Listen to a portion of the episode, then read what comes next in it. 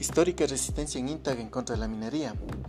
La resistencia de las comunidades en Intag, una zona del cantón Cotacachi, provincia de Imbabura, forzó ya la salida de dos multinacionales. Desde la década de los 90 ha habido enfrentamientos con una empresa japonesa conocida como Bishi Metals, luego, luego de que la comunidad se opuso al resultado del primer estudio de impacto ambiental que contrató la compañía. El estudio se hizo con base en la proyección de una mina pequeña, pero ya se hablaba de la deforestación masiva de 4.500 hectáreas. Se ha hablado del cambio del clima local y desertificación, concentración de metales pesados en el agua como plomo y arsénico. Además, se pronosticaba una afectación a la reserva Cotacachicayapas y la reubicación o desplazamiento de cuatro comunidades. Luego de este episodio, también llegó la empresa canadiense Ascendant Cooper, con una estrategia fuerte de separación de la comunidad, incluso con el ingreso de paramilitares. Con la salida de esta empresa y la aprobación del mandato minero en 2008, la gente estaba esperanzada. La lucha en Intag empezó en esa época con tan solo siete caseríos de la organización Acción Ecológica. En ese momento era David versus Goliat y desde ahí se irradió una mayor oposición a través de una serie de iniciativas políticas. Intag es como varias de las comunidades rurales del Ecuador. Tienen un remanente de personas con valores de resistencia que se han ido tejiendo a través de los tiempos y que han persistido. Se heredó una lucha. En cuanto a Codelco, la empresa ha seguido el modelo del resto de las multinacionales, vender, su proyecto a las comunidades y grupos de interés con un discurso de generación de empleo, minería sostenible, política de puertas abiertas, aporte a la economía nacional y local y protección del medio ambiente.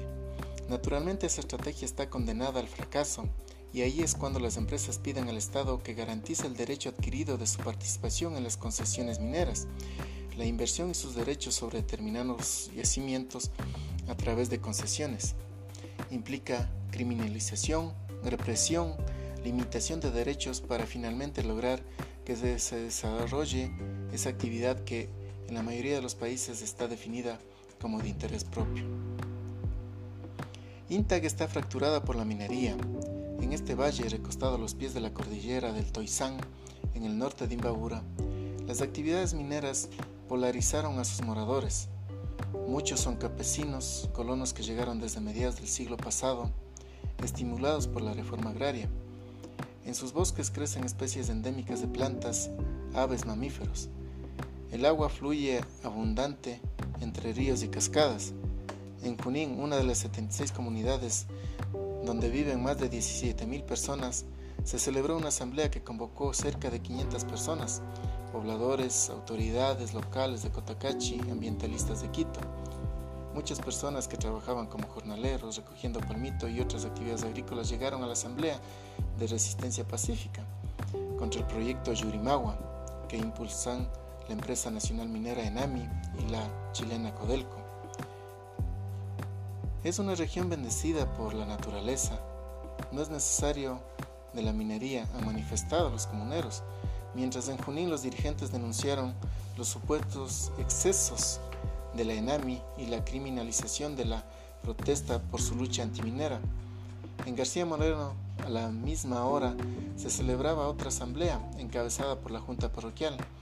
A esta convocatoria acudieron más de 350 personas interesadas en acompañar el proyecto en etapa de exploración.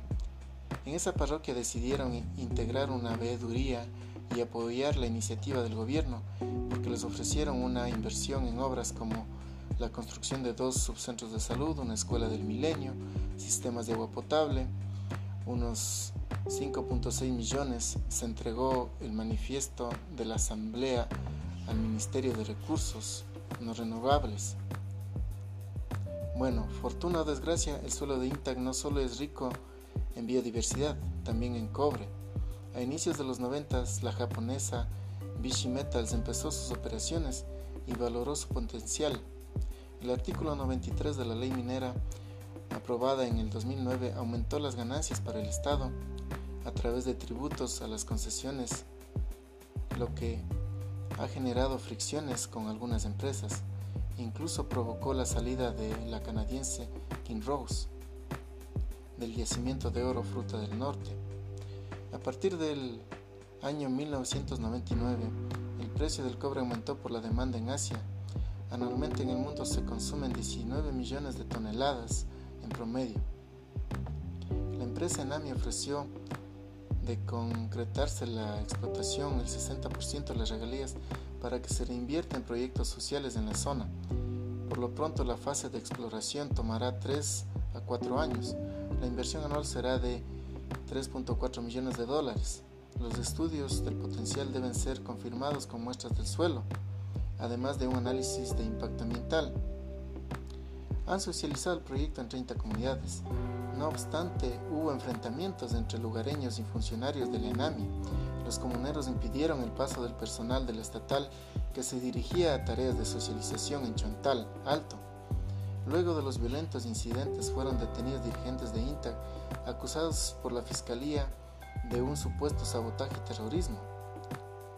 La oposición de estas localidades en la minería no es reciente, empezó hace dos décadas liderada por Defensa y Conservación Ecológica de INTA, de COIN, que estructuró una red de apoyos dentro y fuera del país. Encabezó las acciones que provocaron la salida de Vichy Metals y la canadiense Ascendant Cooper en el 2007. Su posición se basa en el estudio de impacto ambiental contratado por la misma Vichy Metals a fines de los años 90. Dichos impactos incluyen la deforestación masiva, la desertificación, contaminación de fuentes de agua, con plomo, arsénico, cadmio y la posible extinción de especies. En el país la minería ha, ha desatado siete conflictos con las comunidades desde los 90 oficialmente por el uso del agua, según el Observatorio Latinoamericano de Conflictos Ambientales, OLCA. Los antimineros plantean opciones rentables para reemplazar la extracción de cobre en Imbabura.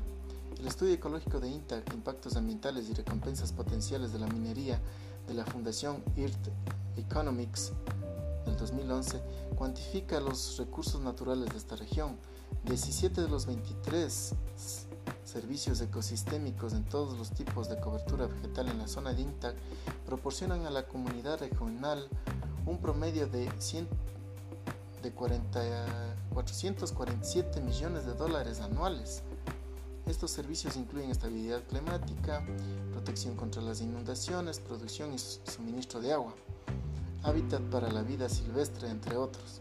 Con base en estos datos, concluye que la explotación de cobre puede traer grandes costos en perjuicio de la riqueza biológica de la región, pero eso recalca la mejor forma de desarrollar la zona es aprovechar el inmenso valor de los bienes y servicios ecosistémicos que proporcionan al país y el mundo.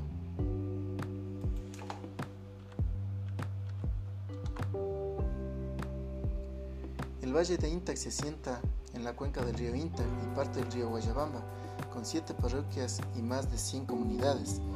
Intac limita con la Reserva Ecológica Cotacachi-Cayapas, la mayor reserva protegida del occidente ecuatoriano, y abarca cerca de 60.000 hectáreas de bosques primarios conservados, entre bosques protegidos y reservas comunitarias, donde una de las más importantes es la Reserva Comunitaria de Junín,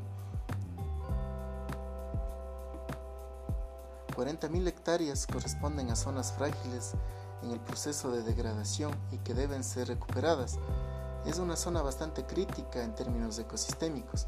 Esto se debe a que en esta zona confluyen dos biomas sumamente importantes a nivel mundial, los bosques del Chocó, del noroccidente de Pichincha, considerado un hotspot, es decir, una zona elevada de biodiversidad caracterizada por niveles excepcionales de endemismos y pérdidas importantes del área del hábitat por, por organizaciones de conservación internacional y los Andes tropicales,